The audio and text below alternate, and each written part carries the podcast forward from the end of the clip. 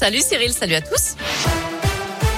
À la une, y a-t-il assez de caméras dans les rues de Lyon C'est le sujet polémique au lendemain des violences qui ont éclaté dans le quartier de la Duchère. Trois policiers de la BAC ont été ciblés par des coups de feu hier soir. Il n'y a pas eu de blessés. Selon le ministre de l'Intérieur, Gérald Darmanin, les agents surveillaient un point de deal. Ce matin, il a rejeté la faute sur le manque de caméras dans ce quartier lyonnais. Il a adressé un courrier au maire, Grégory Doucet, pour l'inviter, je cite, à sortir de l'idéologie et à mettre des caméras dans les endroits où il y a des trafics de stupéfiants. C'est le troisième en sens. De son côté, le maire écologiste de Lyon s'est rendu sur place hier soir et rappelle aujourd'hui que 60 caméras sont installées et fonctionnelles. Grégory Doucet a aussi demandé à la préfecture l'installation d'une cellule psychologique pour les habitants.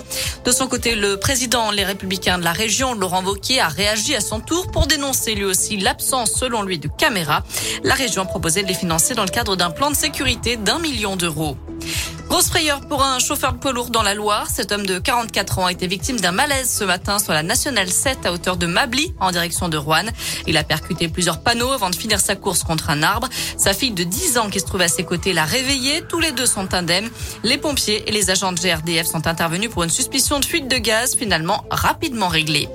Dans l'actu également, une autopsie pratiquée à Saint-Etienne après ce drame hier à la Fouillouse. Une femme de 25 ans est décédée. Un mur s'est effondré sur elle alors qu'elle faisait des travaux de rénovation dans sa maison.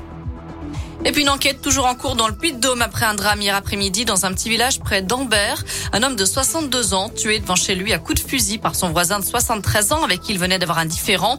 Le suspect a pu être interpellé sans résistance. Selon les premiers éléments de l'enquête, plusieurs plaintes avaient déjà été déposées contre lui depuis un certain nombre d'années.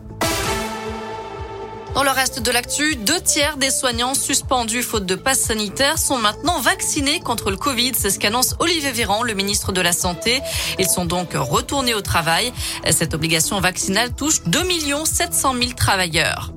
L'ouverture d'un procès très attendu aujourd'hui, celui de deux hommes accusés du meurtre à caractère antisémite de Mireille Knoll, cette octogénaire juive tuée chez elle à Paris en 2018. L'un des suspects connaissait la vieille dame depuis très longtemps. Les deux hommes se rejettent la responsabilité. Le procès doit se poursuivre jusqu'au 10 novembre. On termine beaucoup plus légèrement avec un mot de sport et du foot à suivre ce soir puisque l'équipe de France féminine dispute un match de qualification pour la prochaine Coupe du Monde. Le coup d'envoi sera donné à 17h au Kazakhstan. Voilà pour l'essentiel de l'actu. Jette un œil à la couleur du ciel pour cet après-midi. La bonne nouvelle, c'est que les nuages de ce matin devraient se dissiper légèrement, laisser place à de belles éclaircies. Alternance de nuages et d'éclaircies pour cet après-midi. Donc, les températures sont comprises entre 13 et 16, voire 18 degrés pour les maximales.